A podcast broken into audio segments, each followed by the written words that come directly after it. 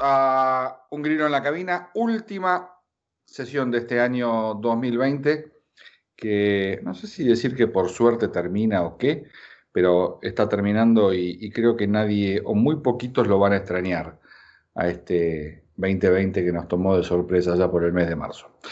Mi nombre es Paco Alemán, acá estamos con nuestro anfitrión, el señor Emiliano Grillo, que todavía sigue en Mayacoba, comiendo un beef jerky del PJ Tour, me parece, ahí lo veo.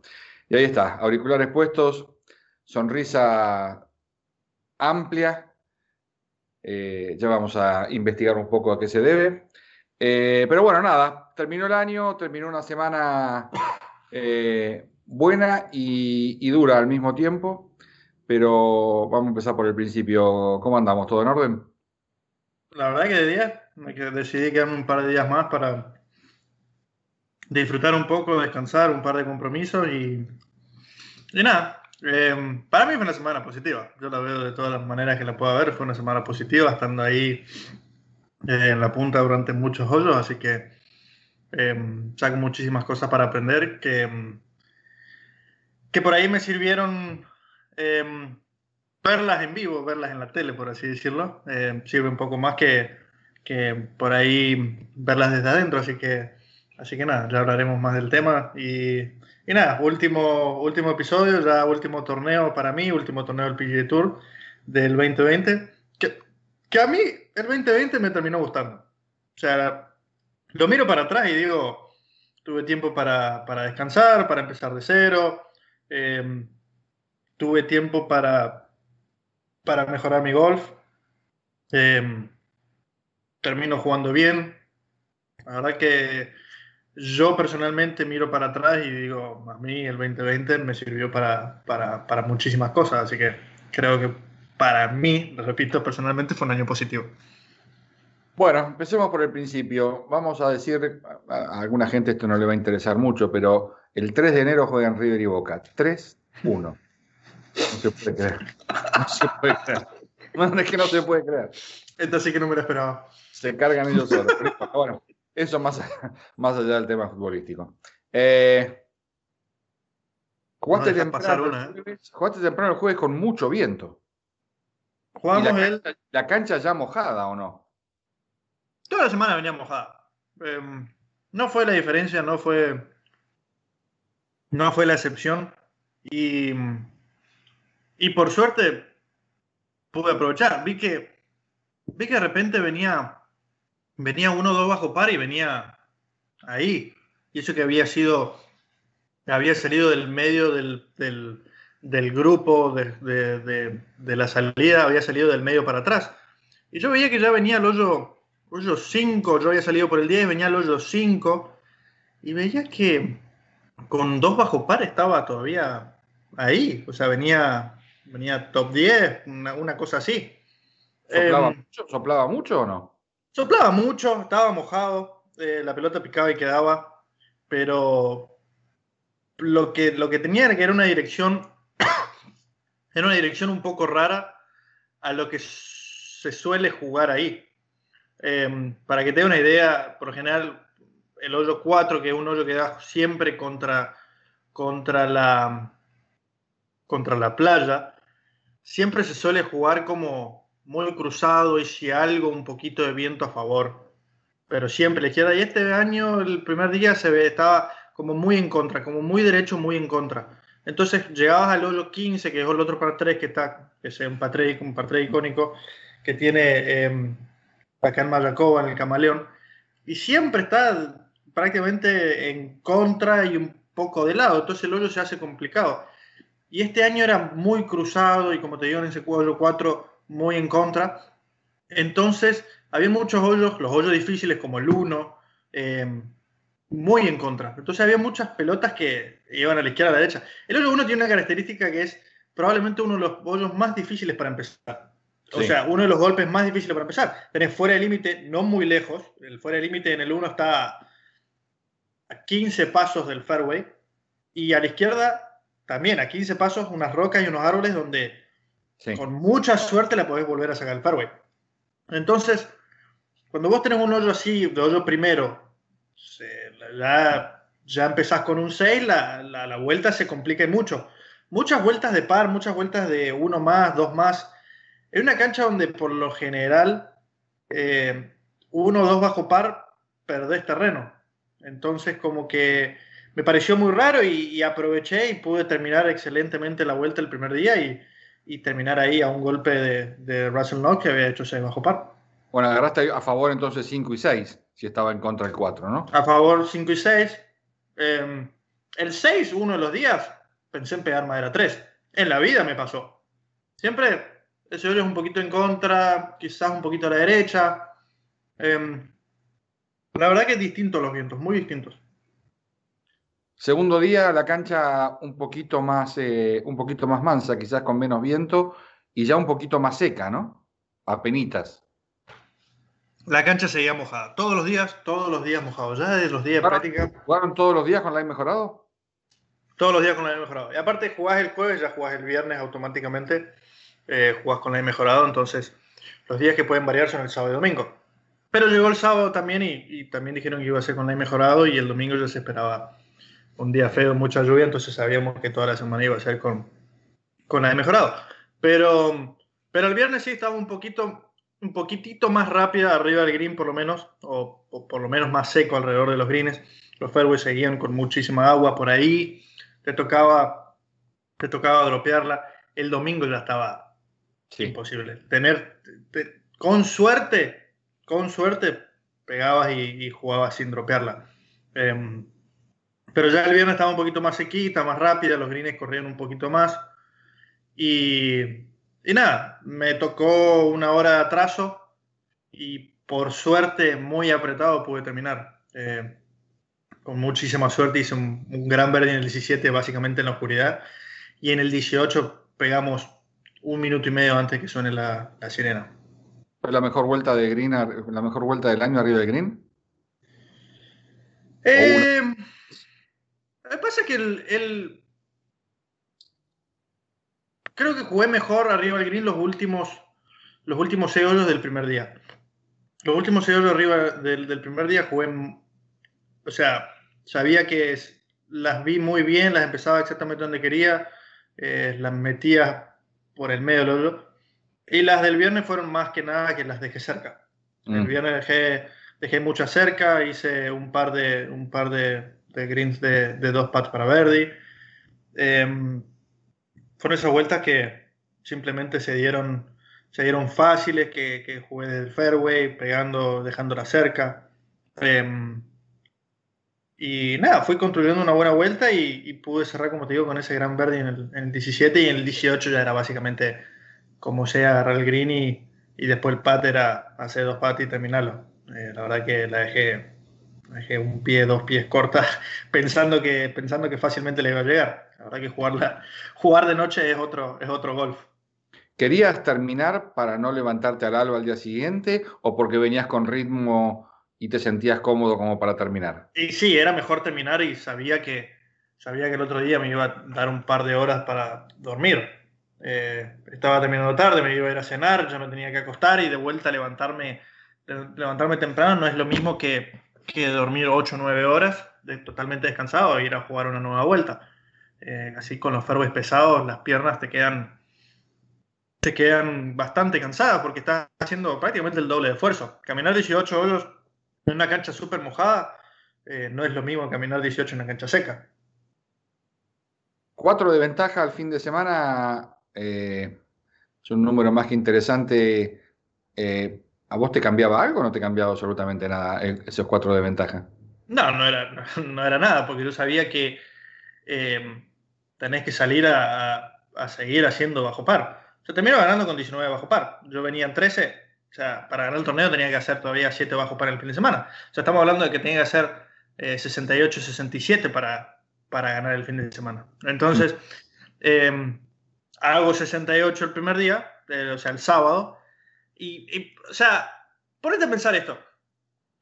Yo llevo 4 golpes de ventaja, hago 3 bajo par y ahora son 3, ahora es uno de ventaja. O sea, yo estoy lidiando con eso. O sea, yo estoy lidiando de que hago tres bajo par y no sumo ventaja.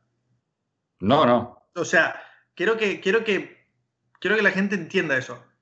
O sea, no es que hice par o uno menos, no, hice tres bajo par y por así decirlo perdí tres golpes que, que, tenía de, de, ventaja.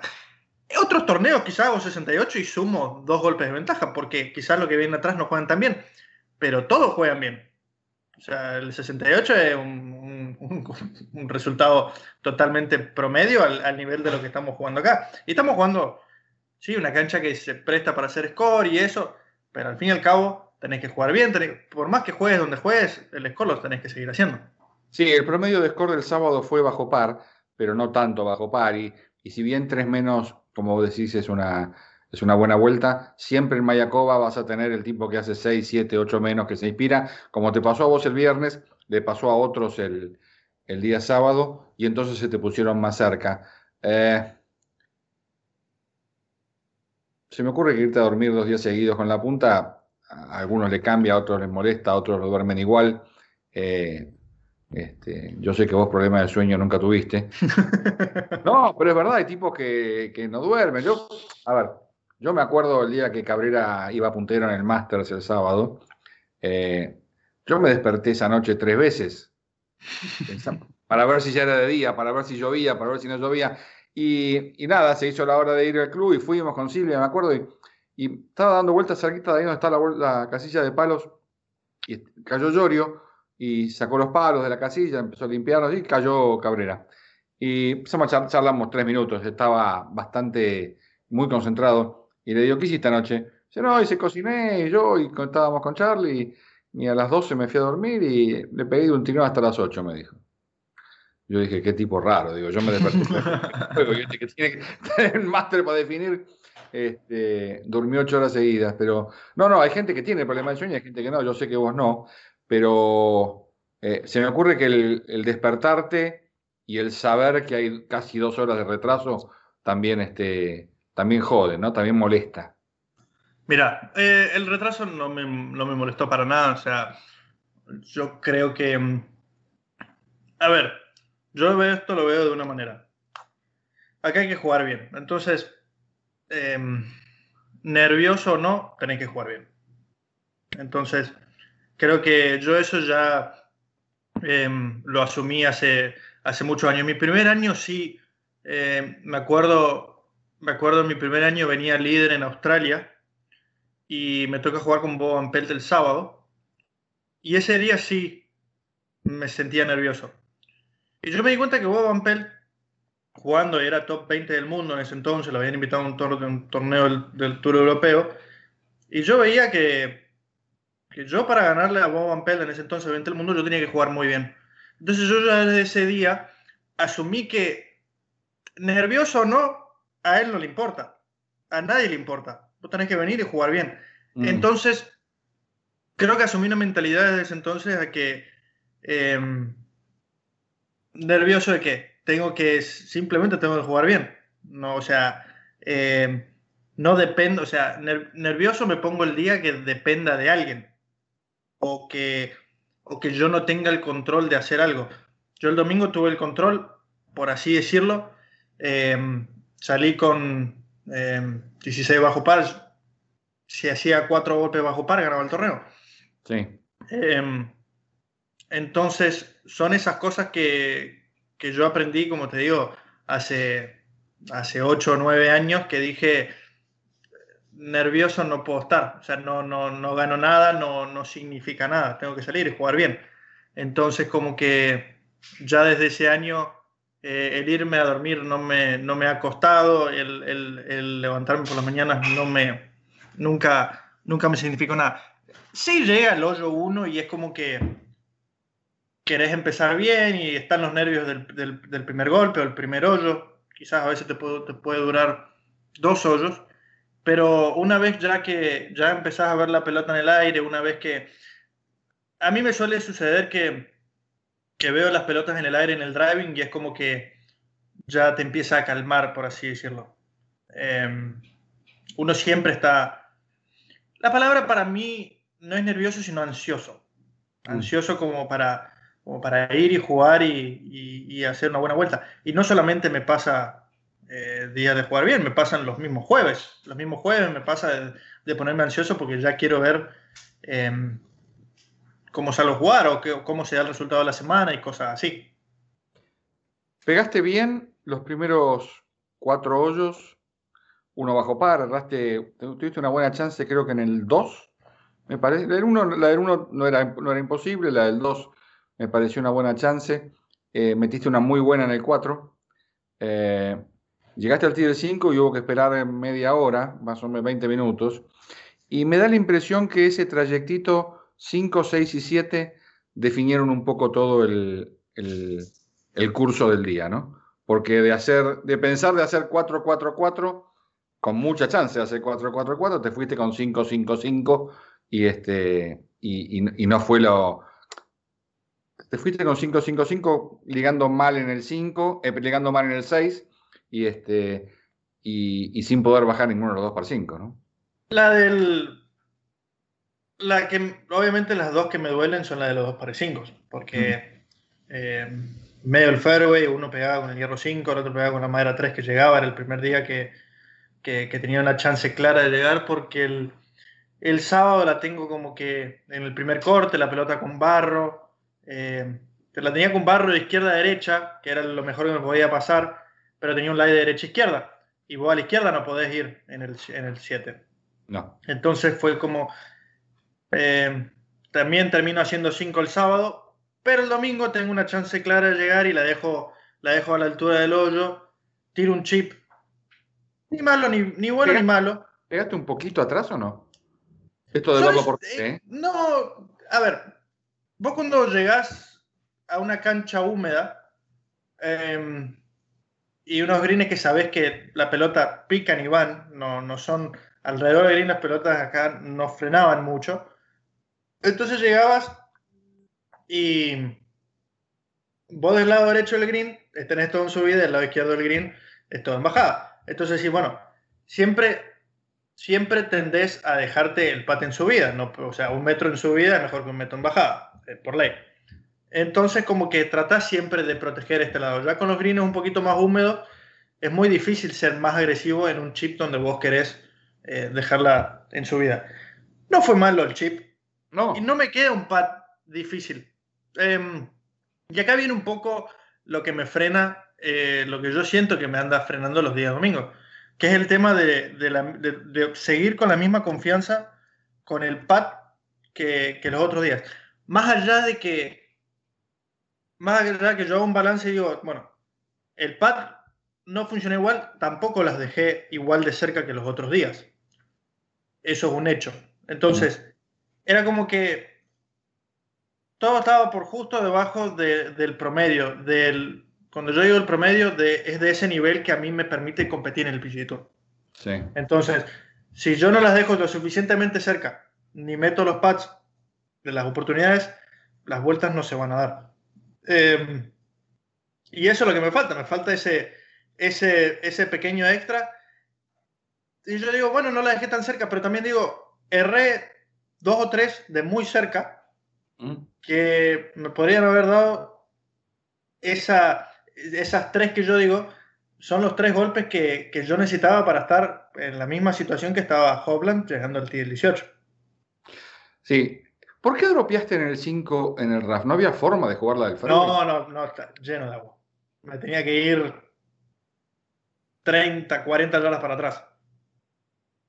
Porque cuando te, vi buscando me di cuenta que estaba mojado lo, lo que se veía por televisión, pero no, digo que te quedó mal en el RAS porque la dropeaste en un lugar que me parece que te quedó razonablemente bien. Y de todas maneras el control nunca es el mismo, ¿no? Ni, uno nunca sabe. No, nunca. Aparte, ah. em, el RAF de Malacoba tiene algo muy particular que te queda la pelota, te queda arriba, pero no te queda arriba, te queda un poquito metida. Entonces, a la pelota bajar un poquito, te queda el pasto atrás y el swing no es lo mismo. Tratás por lo general de hacerlo un poquito más descendente, cosa que el palo pegue primero a la pelota y la pelota sale un poquito más rápida. ¿sí? Yo desde el ángulo que yo, desde el ángulo que estoy en el fairway puedo hacer el tiro que yo quiera. Del ángulo que estoy en el RAF, si yo la tiro más larga está el hazard. O sea, eh, a ver, estamos hablando de que son 6 metros larga del hoyo, está el hazard. Em, y de vuelta es lo mismo. Tenés el pate, o sea, el green, el green donde estaba la bandera es de izquierda a derecha, entonces por el lado derecho tenés la subida. El tiro no fue malo, fue dentro de todo mediocre, pero al fin y al cabo es como que yo desde el fairway tenía una posición absolutamente perfecta para ser agresivo, tirarla, picarla al lado si quería, si se pasaba, se pasaba, no pasaba nada. Pero yo del ángulo que estoy ahora es como que tengo que ser cuidadoso con eso. El hazard lo tengo justamente atrás. Y yo estoy en una situación donde quiero avanzar, ¿sí? Y donde no puedo ser el 100% agresivo de lo que a mí me gustaría. Entonces son esos dos, son esas cosas como que, son esos pequeños detalles por ahí que en la tele no se ve. Te pegaste mal al segundo del 5, dropeaste en el raft, te quedó mal ángulo. En el 6 pegaste mal con la madera 3 del tee. Pero ¿cómo puede ser que con los greens que parecían cemento, la pelota quede enterrada contra la pared como quedó en el 6, ¿no? Nada, es tremenda, es tremenda. Son esas cosas que vos decís. Eh, Porque aparte primero le, faltó, un metro para llegar al green. Nunca pensé que, nunca pensé que la pelota podía llegar tan lejos. Realmente mm. pegaba, pegaba desde el, desde el ras, pegaba a tirar al bunker y sabía, sabía la situación que tenía. Eh, yo dije, pica ahí, corre, queda contra la pared y la, la dejo perfecta y hasta puedo meterla. Porque eh, son esos tiros hasta, no te digo fáciles, pero, pero que tenés muchas chances de meterlas. Tenés más, chance, tenés más chances de tres que, que de cinco desde ahí. Y, y, nada, llega, estaba totalmente entrada contra la pared, una pared muy empinada. Muy. que pegué y salió, le llegué al green y me dijo, excelente tiro. O sea, mejor que eso, mejor que eso no podía ser. Y, y, son esas cosas que vos decís, me dio toda la semana y me quitó esa. Sí. Y ese 5-5-5 me dio la sensación que, que te frenó, que, fue un golpe duro, ¿no? Que, que, te frenó demasiado y, y tras cartón el bogey del 10 que la encontraste de milagro, ¿o no? Sí, pasa que... Estaba muy, muy embarrado ahí.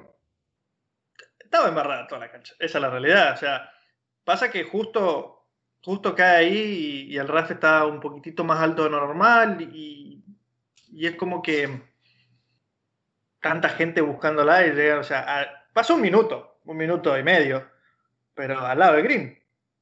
Todos sabíamos exactamente dónde había caído. Entonces vos decís, me pasa esa del 5 o la del 6, y ahora viene esta y decís, mmm, y encima, ponele que la, encuentro, ¿sí? Y después el peor chip de la semana. Sí, por lejos. Digo, o sea, hace 10 años que soy profesional y todavía no puedo leer un rap. O sea, esa cosa que vos decís, o sea, eh, ese fue el, peor golpe de la semana. Eh, son esas cosas que, que te frena muchísimo. Tiene un excelente pad que, que por ahí rodó un poquito mal y justo no termina de caer y queda arriba y, y pasa el hoyo, se pasa se pasa nada, se pasa medio pie, se pasa 20 centímetros y la pelota queda exactamente atrás del hoyo, en la línea que yo jugaba. Entonces, voy a dame una, dame, dame, dame, dame una que con, esa, con ese uno agarre el impulso. Y eso es lo que yo estaba esperando, estaba esperando esa, o sea, estaba buscando, obviamente, no, no esperando que te caiga arriba, sino que esperando ese, ese pat o, ese golpe, dejarla cerca que te dé el impulso, hacer un verde y que te dé el impulso para, para poder retomar. Em, y que era un poco lo que, eh, lo que me dio el verde después del 12 y, nada, un, tiro mediocre en el, en el, en el, eh, perdón, el verde el 13, después un tiro mediocre en el 14 del medio del fairway, en el 15 otro tiro ya muy agresivo tratando de dejarla muy cerca y se va un poquito a la derecha y, y tiro un, tip, un, chip a meterla directamente porque ya no me queda otro, tiro un chip a meterla, se pasa dos pies de más y tiro un pad perfecto que no entra. Entonces,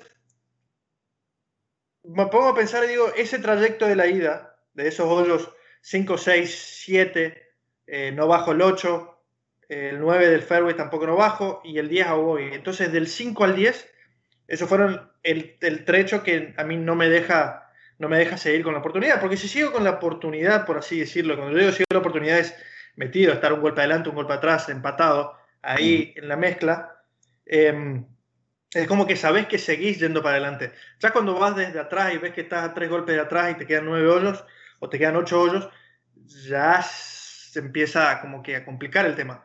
Y, y realmente siento que, siento que salvo el... 10 tenés que hacer dos bajo par, normal, ¿no? Jugando bien normal, sin hacer nada raro, y te fuiste con dos sobre par. Entonces, en lugar de... Sobre par, pero... En lugar de, em, no, del 5 al 10 te fuiste 2 ah, sobre del 5 al 10, sí, sí, sí. 2 sobre par. Entonces, en lugar de estar eh, menos 19 como podrías estar, estabas menos 15. O menos 14, sí, menos 15. Sí, por eso te digo, son esas cosas que, son esos pequeños detalles que, que yo siento que si el PAT hubiese estado eh, de la misma manera, y esas son una de las cosas que vengo trabajando. Yo, o sea, las cosas que yo trabajo con mis profesores es como que las, a menos que sea alguien de mucha confianza, yo las, yo las mantengo para mí mismo. Eh, mm. Esta semana me dice, ¿qué, ¿qué, es lo que funcionó el pad? No te lo voy a decir, pero es, mía. Eh, es mía y son cosas mías y no es, no es, no, es, que no las quiero compartir para dar algo de ventaja al resto, sino que eh, yo trabajé muchísimo para entender que esto no lo voy a compartir, por así decirlo. No voy a, no voy a avivar a otra gente. Eh, ¿Las viste salir en línea como a vos te gusta los primeros días? No, bueno, sí, los, otros días sí. los otros días sí.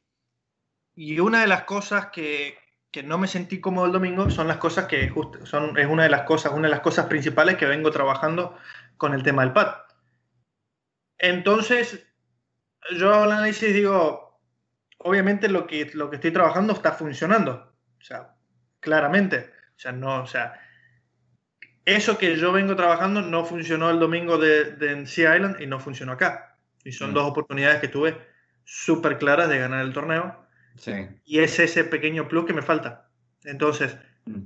por eso te digo, al principio te digo una semana súper positiva porque, porque claramente veo que las últimas, no solamente las últimas dos semanas, sino las semanas anteriores también, que por ahí el juego largo no me acompañó y ahora que el juego largo sí me acompañó y, y lo pude lo pude mezclar con unos, unos buenos días pads. Claramente, o sea, en dos días llevaba cuatro ventajas y me puse líder al domingo. Y en Sea Island eh, arranqué un par de golpes atrás del líder y o sea, un, grupo, un grupo atrás del, de, de, los líderes y, y, estuve ahí. Entonces, por el camino voy.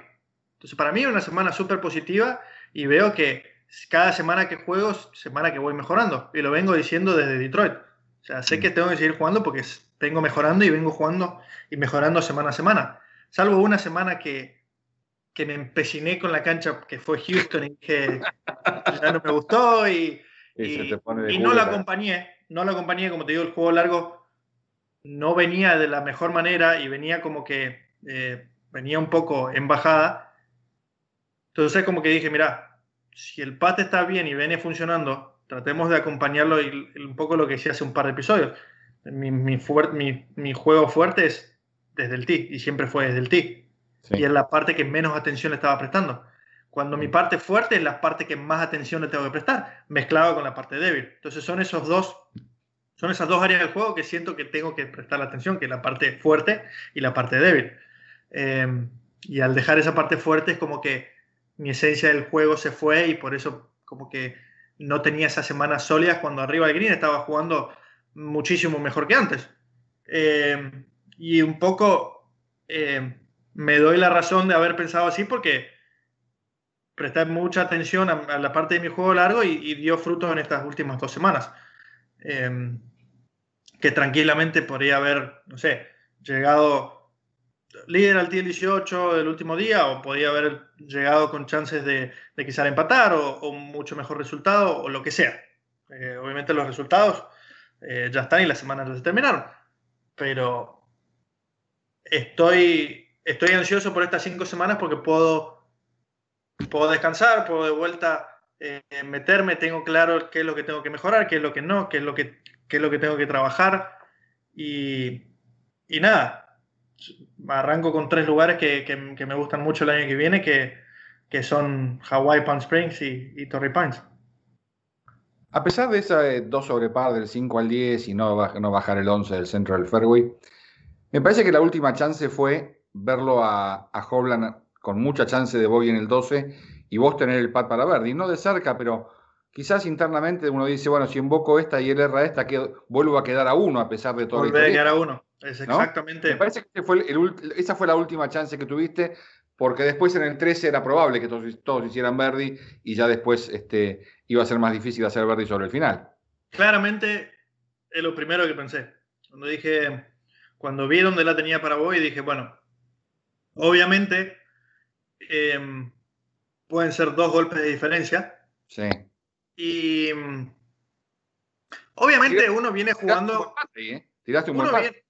Sí, eh, tiene un excelente pad que no, que no, que no rodó bien. O sea, los pads no rodaban bien. Si vos ves el pad que tira Hoblan en el 18, la pelota va, va como que un poco de lado a lado y o yo por lo menos que lo pude ver un poquito más eh, de cerca, la pelota iba de lado a lado, termina entrando por el medio, perfecto, pero si esa pelota va un poquito fuera de línea, puede que se aleje o puede que se acerque al hoyo y puede meterla igual. Em, pero yo tiro un buen pad y, y fue lo primero que se me cruzó por la cabeza. Dije, esta es mi oportunidad. Si la erra, puedo sacar eh, dos golpes y, y, ponerme mucho más cerca. En la erra yo también. Un golpe, perfecto. Vamos al otro, los dos hacemos verdis. Y, y ahí él es como que mete el acelerador, hace verdi y yo en el otro hago un bogey. Un bogey tonto queriendo ya acercarme y tratar de, forzar un verde más. Al fin y al cabo, salir octavo o salir segundo, tercero, en mi cabeza, viniendo líder por cuatro al, sábado, a mí no me hace la diferencia. Yo lo que estoy, yo tengo un, objetivo claro que era, era ganar el torneo. O sea, eh, más plata, menos plata, no me, o sea, sí hay puntos y esto. Los puntos del ranking, los, puntos ranking sirven, ¿no? Mil, mil cosas te puedo decir pero yo estoy en ese momento, a mí no me interesa. O sea, si salgo segundo, cuarto, sexto o, décimo segundo, no vengo pensando, ah, si hago. No. O sea, estoy intentando alcanzar al, al, líder. Y más, sobre todo, cuando llego a ese hoyo y tenés el líder y decís, yo vengo en 15, eh, yo vengo en 16 y el líder viene en, en 18. Entonces yo digo, o sea, me quedan, me quedan cuatro hoyos, tengo que forzarlo un poquito. Porque obviamente eh, ya hay uno que está jugando el 18 y ya quedó en 18. Sí. Y chances claras de verdad, me queda una sola. Claras entre comillas. Sí, 15, 17 son chances, ¿no? Bueno, de la situación que yo tengo en el 15 ya estoy al lado del hoyo, o sea, ya estoy, o sea, estoy chipeando eh, fuera de green, chance clara ya como que... No, no, por supuesto. Deja de ser. Entonces yo digo, tengo esta chance y una chance clara, el, el 17. Eh, entonces yo sabía como que ya las opciones ya me estaban quedando, me estaban quedando pocas. Encima el 16 jugando, o sea, pegué drive, todavía tenía 246 yardas al hoyo. Sí. Entonces, o sea, hice cuatro, sentí que había hecho verde. Sí. Eh, pero, pero nada, o sea, es realmente... En el 17 pegaste dos buenos tiros.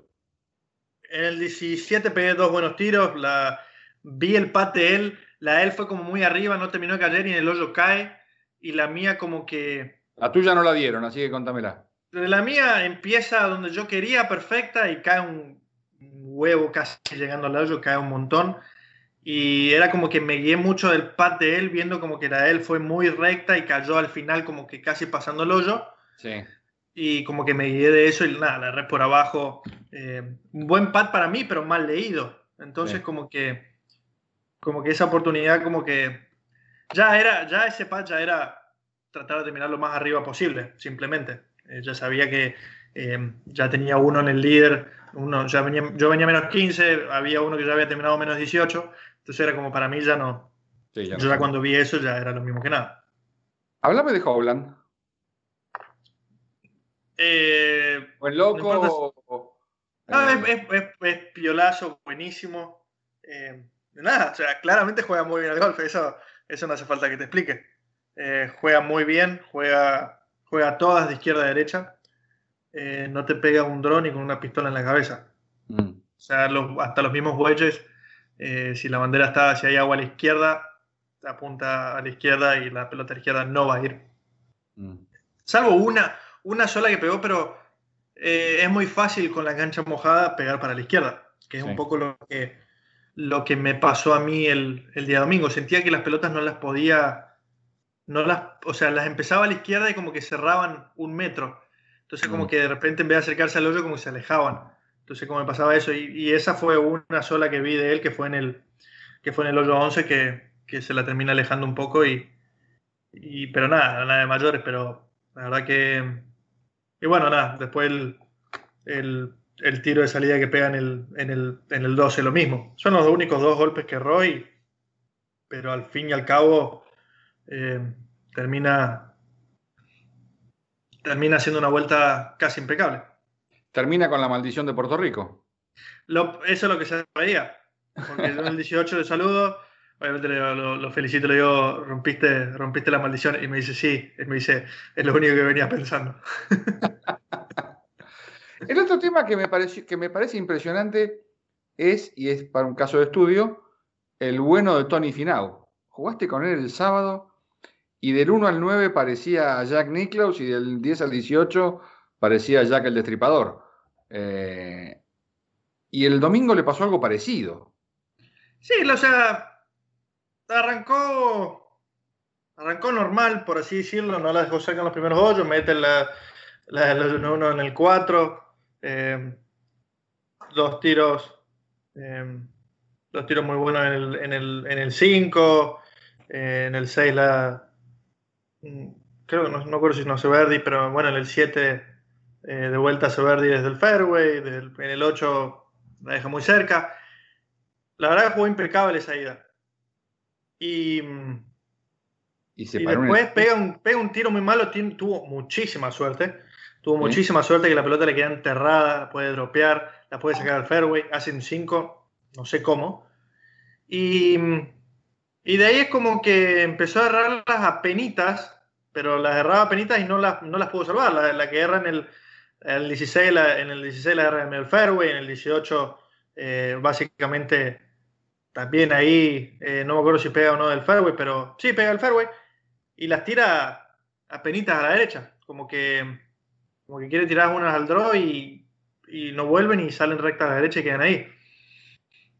Lo escuché decir como que sintió que por ahí había mucha arena en el banco del 18 y al final no había y cosas así. Pero, pero, no te preocupes, ¿eh? no te preocupes que, eh, no te preocupes que, que va a ganar muchísimos torneos con el final.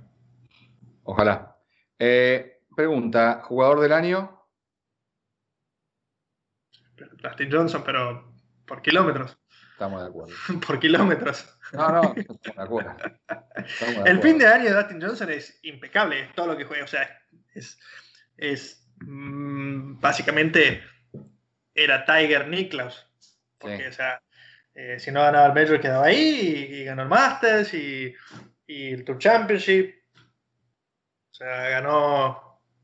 Si no ganaba, quedaba ahí.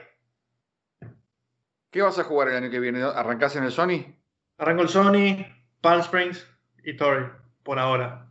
Mm. Eh, Phoenix ya decidí que no tengo que ir porque nunca me gustó, siempre, siempre me costó. Eh, no, no, me preguntes por qué, pero es una cancha que, que, veo que todo el mundo hace 5, 6, 7 bajo par y mi mejor vuelta es 4 bajo par y sentí que había hecho 59. Hay canchas que el jugador que uno no ve y no importa cómo esté jugando, no las ves y no, y no podés. Es... Y no me pasa con muchas, ¿eh? Me pasa con muy pocas canchas. Y, y Scottsdale es, es una de ellas. Eh, después Pebble es, es como que es uno de mis lugares favoritos. Jugué el US Open ahí el año pasado y, quedé fascinado. Y es como que me dio ganas de, que el Tour mueva ese torneo de fecha. Que, mm. que, tengan ese torneo en pleno verano y que podamos jugar ahí todos los años. Porque creo que sería un éxito de torneo si, si pueden mover la fecha. No te digo moverlo, no te digo moverlo mucho, pero me gustaría verlo después de, del swing de la Florida. Me gustaría verlo, me gustaría verlo en abril, una cosa un poquito, así. Un poquito de mejor clima. Un poquito de mejor clima y sabiendo que no te van a venir un, frente frío, unas tormentas. Mm.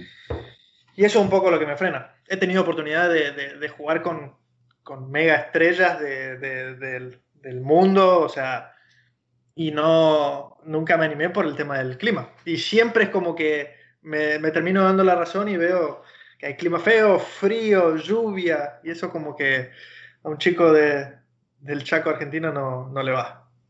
México no es México. Y bueno, México no, no te puedo confirmar porque no lo sé. No sé si no, algo que yo no sepa. Yo sé que no va a ser México, lo que supongo es que va a ser Florida en algún momento. Eh, no creo que sea California si el tema del, virus no, no se arregla, pero es probable que sea Florida otra vez. No sé dónde, pero probablemente sea Florida. No, no, no creo que, México, que México vaya a ser México. ¿Qué más? Eh, me dijiste al principio que fue un buen año. Eh, y a mí, como te imaginarás, me han llegado muchos tweets y comentarios y cosas y, qué pasa y esto y lo otro. Y, ayer cuando hacía el, vivo de Golf los lunes, las preguntas eran este, ¿por qué no gana? ¿Qué le pasa que no gana? ¿Por qué él juega mal el pate el domingo? Eh, la gente o el común del golfista pone muchas expectativas en, en los deportistas y eso es normal, nos pasa a todos, porque todos queremos que ganen y es con buena onda, pero hay veces que no, no, nos, no nos damos cuenta que hay otros 140 que quieren ganar. De la misma forma, de la misma forma que vos querés ganar, ¿no? Escúchame, o sea, nadie más que yo quiere ganar. Eh, obviamente dicen, sí, eh, el otro día uno me dice, no, cambia la cara. Yo te puedo mostrar dos fotos de la cara del viernes y la cara del domingo y es la misma. Sí. O sea, mis sensaciones por dentro pueden variar, mi cara no. O sea, no sé cómo querés que te lo diga. Te puedo, te puedo mostrar lo mismo, es como que... Eh, y en Argentina decimos cara de orto. Sí, soy cara de orto. Eso, no te lo, eso, no te, lo voy a cambiar, no te lo voy a cambiar nunca. Eh, yo tengo mis momentos y momentos de diversión y, y pero a la hora de, la hora de jugar golf es, es, mi trabajo y es cosa seria y trato de dar lo mejor y, y, si yo no veo que la pelota va donde a mí me gusta, y sí, a mí no me va a gustar. A mí, a mí que no entre no me gusta. A mí que no vaya al fairway no me gusta. O sea, ¿a quién le gusta ir al RAF? ¿A quién le gusta errarle? O sea, em, mucha gente por ahí dice, no, ponerle más ganas. O sea, más ganas que yo no va a poner nadie. Nadie. Eso es así de simple. Em, a mediados de año, mi madre me dice de probar con un psicólogo. Y yo lo miro y le digo, Jamie, si yo no la pongo en el fairway y no la dejo cerca y no la meto, no va a entrar. No voy a llegar a ningún lado.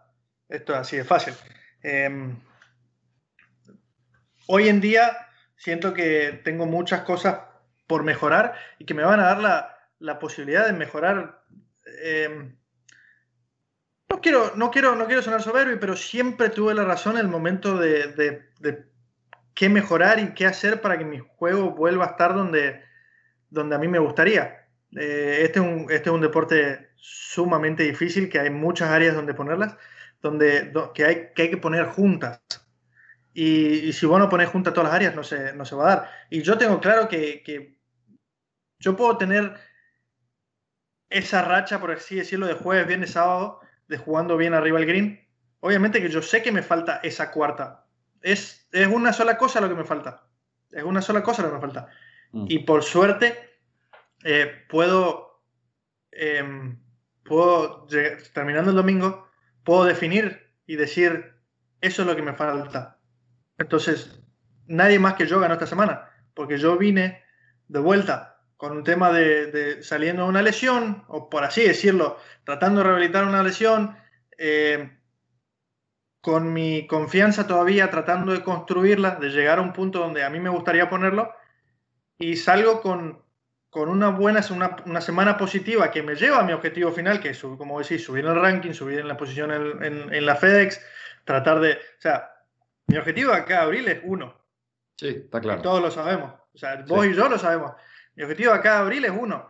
Y ese es mi único objetivo. Y esta semana a mí me ayudó muchísimo a llegar a mi objetivo. Me hizo dar uno, dos, diez pasos más cerca o 20 pasos, en este caso, más cerca a mi objetivo. Y todavía me quedan 100 pasos o 101 pasos. Sí. Eh, hasta no sé cuántas semanas antes de, de abril. Entonces, yo eso es lo único que tengo en la cabeza. Entonces, yo para llegar a lograr ese objetivo, yo de esta semana saco exactamente qué es lo que yo necesito trabajar. Entonces, para mí yo esta semana no gané un trofeo, pero gané otras muchas otras cosas. Y como vos decís, al fin y al cabo le tengo que ganar a los 140 mejores jugadores del mundo, porque son los 140 mejores jugadores del mundo jugando esta semana. Eh, los otros 50 que vos me puedas nombrar no están jugando esta semana. O sea, esos no cuentan. Entonces tengo los 140 mejores jugadores del mundo que están jugando activamente, que les tengo que ganar esta semana. Y, es como te digo, o sea, yo hice tres bajo par el sábado y, perdí lugar, entre comillas. Perdí lugares, entre comillas. Mm. No, comparto lo que decís que el psicólogo no te va a mm, ayudar a poner en el fairway. Lo que a lo mejor puede ayudarte es, el, es al manejo de las frustraciones. Eso sí, eso creo, eso creo que lo, ayuda a mucha gente. Pero e, esa es la única parte que me parece que, alguien te puede dar una mano en, el tema de cómo, cómo, manejar eso. Por último, bueno, ya tenemos el calendario para el año que viene. Tenemos River y Boca el 3 del 1, que es, este, como decíamos, casi una cargada para empezar el año. Eh, ¿Qué te dejó este año? Golfísticamente, eh, ah, no, antes que esto, me olvidaba. PJ Tour en Europa. ¿Qué sabes? ¿Qué se dice? No entiendo, no entendí mucho la alianza. Realmente se venía, se venía hablando hace muchos años, bueno, hace muchos años, te digo, hace dos años se viene hablando del tema de una alianza, un tour mundial. Yo creo que la alianza esta es para intentar ayudar a los jugadores, eh, ya sean, ejemplo, Justin Rose, los Rory McIlroy, eh, los John Rams, que puedan jugar tranquilamente los dos tours. También ayudaría al Tour Europeo a que muchos jugadores de acá vayan a jugar para allá. Entonces yo creo que esta alianza, ¿qué significa? Es poner los torneos, cosa que no se interpongan. Entonces, eh, te doy un ejemplo. Wentworth se ha movido, em, se ha movido de marzo, se movió, eh, el año pasado se movió para octubre, de mayo a septiembre, una cosa así. Eso, por ejemplo, me parece un, un excelente movimiento del, del Tour Europeo, porque en mayo nadie quiere ir a jugar a Wentworth porque tenés torneos como el Memorial, tenés torneos como, o sea, llegando allá a fines de mayo tenés el Memorial, tenés, em, en este caso ahora tenés el, PGA, tenés em, Colonia. Son torneos, son torneos que por lo general, bueno, y antes tenías, antes tenías el Players. Entonces como que son torneos que ningún jugador de acá quiere perderse. Yo, o sea, si, me das por el resto de mi vida dos torneos que jugaría, son Colonia y Memorial. Y tengo la suerte que son eh, uno atrás del otro, son semanas seguidas. Entonces, como que yo digo, esos torneos yo no los pienso dejar de jugar. Pero sin embargo, llega septiembre y, y tenés la situación de irte a jugar a Wentworth por una bolsa grande, con muchísimos puntos de ranking mundial, es como que la pensás. O sea, yo personalmente no lo hago porque Em, prefiero tomarme esa semana o jugar cerca de mi casa y saber que termino el domingo y el domingo la noche estoy en mi casa. Pero si, si estás dentro de los 20, 30 del, ranking mundial y esos puntos te hacen una gran diferencia en tus contratos o en seguir estando arriba y todo lo que sea, te hace la diferencia. Entonces como que ya lo empezás a poner en tu calendario. Y creo que esa alianza entre el PGA Tour y el European Tour va a lograr un poco eso el poner esos torneos de, mucha magnitud en Europa que sean más accesibles para, para los jugadores del PGA Tour y viceversa. ¿Qué te llevas de este año? Además de un éxito rotundo con el grillo en la cabina. Y nada, me llevo muchas cosas que digo, eh, en este año es como que me puse a pensar qué haría yo si no fuese golfista.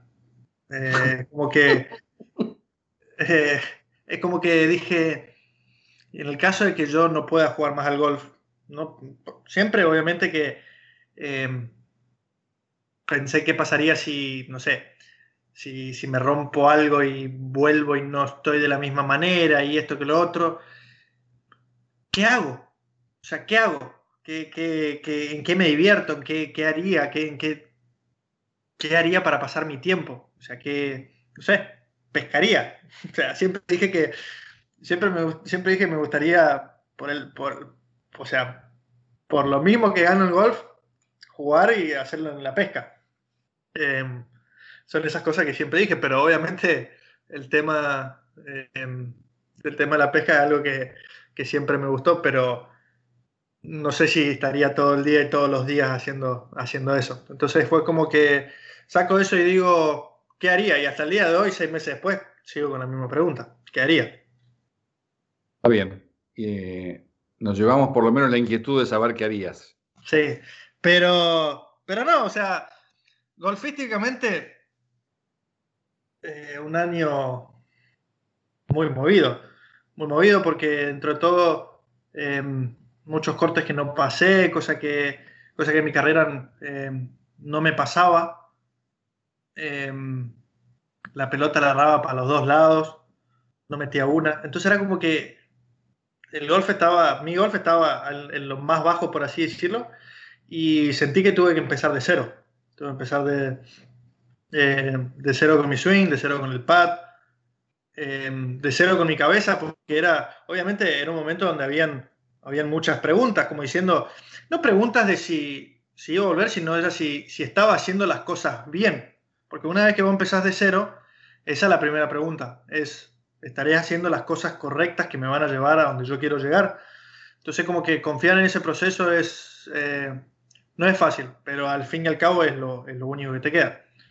Entonces, golfísticamente estuve, estuve muy abajo y, y, estuve muy arriba.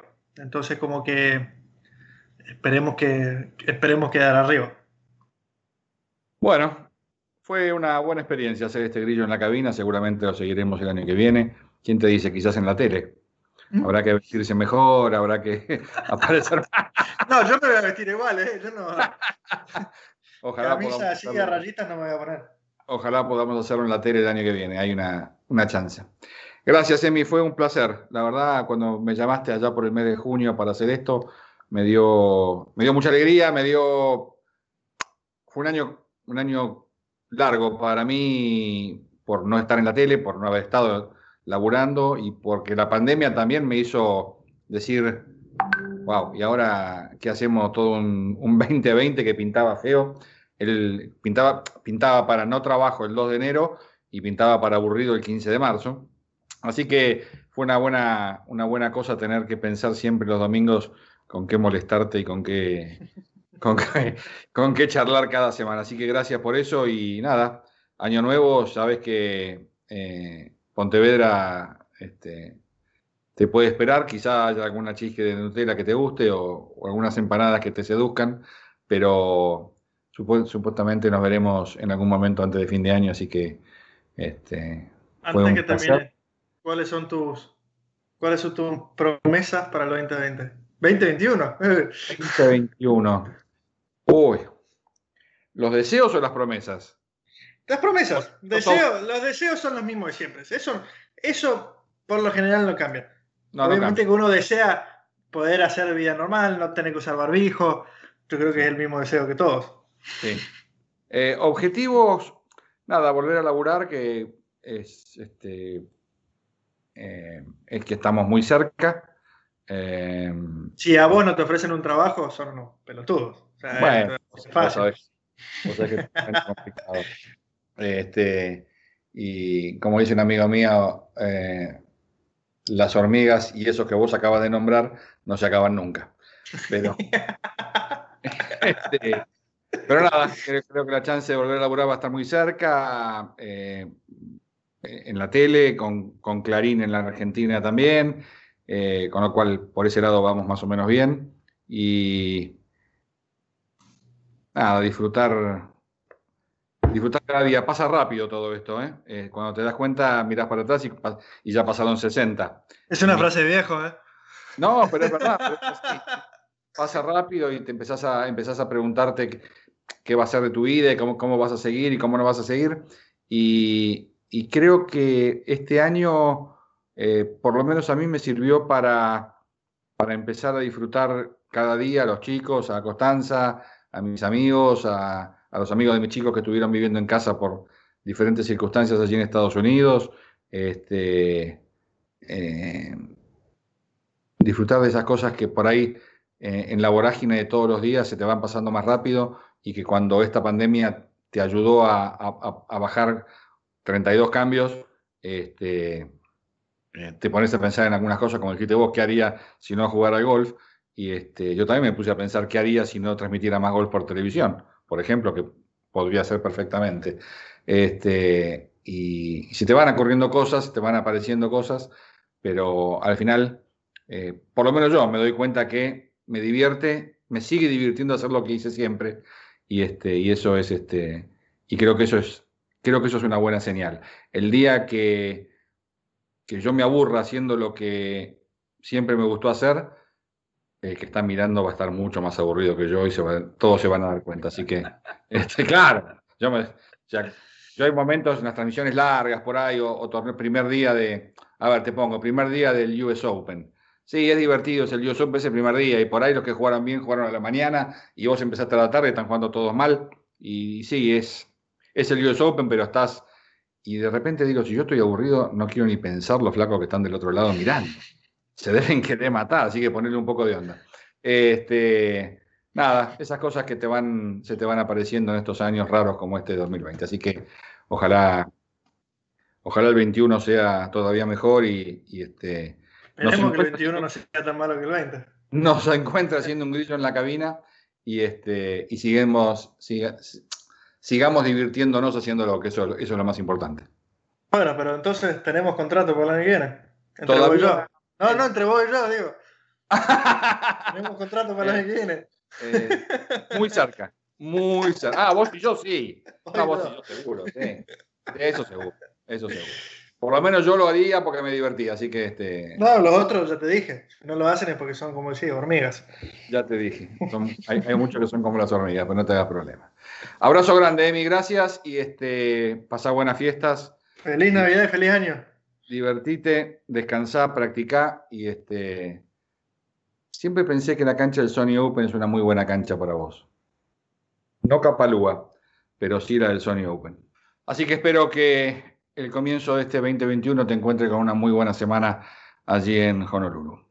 Gracias, Emi. Abrazo grande. Como te decía, felices fiestas a todos ustedes que han estado acompañándonos con esta aventura que fue un grillo en la cabina. También muchísimas gracias por haber estado que pasen una muy feliz Navidad junto con su familia, que tengan un muy buen comienzo de 2021 y nos encontramos seguramente con un grillo en la cabina en, algún momento del mes de enero y quizás antes, quizás antes nos encontremos por la tele.